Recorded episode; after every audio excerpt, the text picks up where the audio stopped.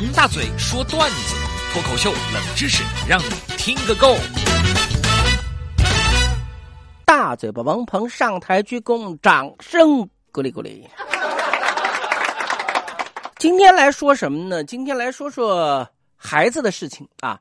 我们有个同事小王啊，把这个上三年级的孩子呢，呃，接到办公室来了啊。孩子呢一进办公室，大家就围上去七嘴八舌，就问了：“你叫什么名字啊？上几年级啦？有没有女朋友啊？” 不是，人家是上小学三年级，你当是上高中三年级呢？三年级的这个小朋友听到大家问这些问题，一脸严肃的回答：“你们能不能问点有深度的问题？”我们就问了：“什么叫做有深度的问题啊？”那我来问你们不就行了吗？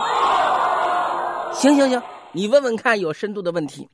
只见这孩子拿出他的数学作业本，对我们说：“叔叔，你能背诵一遍阿基米德原理吗？”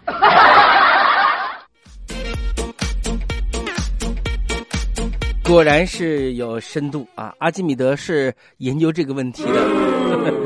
说到孩子，我也得说说我们家啊。随着孩子渐渐长大，已经呢升入了初中学习了，所以呢，我是搬回了以前的房子去住，因为离学校近一点。现在孩子一大早都要到学校去这个晨读，你像我在上班的时候，我儿子已经坐在教室里面开始读了。对不对？所以我想把以前的房子搬回来以后呢，要重新装修一下，因为有七八年没住了。以前房子里面的格局呢是要重新的调整一下啊。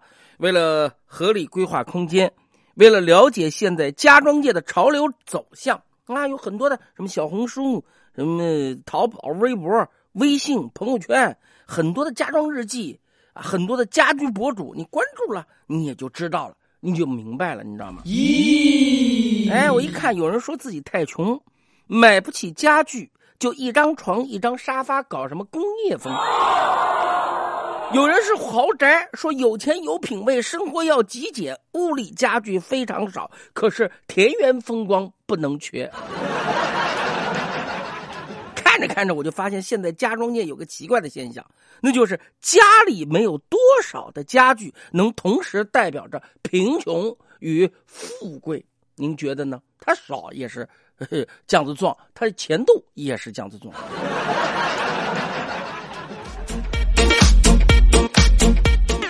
从我们家的装潢，我想来说说自己以前住的房子的生活环境。哎。我们家以前住的小区呢是个老小区啊，走廊呢是这个公共的空间，邻居呢就喜欢堆一大堆呃什么白菜、大葱、土豆啊，沟通了好几次，不但没有改，反而越来越过分了啊，都堆在我们家门口，你说这像话吗？你说让你你不生气吗？有人说生气该怎么办呢？提意见，他是虚心的接受，坚决的不改。去骂去打，呃，都是门口邻居抬头不见低头见，还难看啊？啊是啊。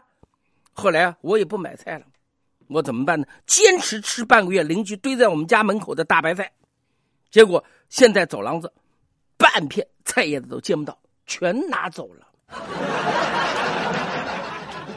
我的宗旨就是，我跟你说不走你，我也把你给吃走。所以你们知道我为什么后来变得那么胖了吧？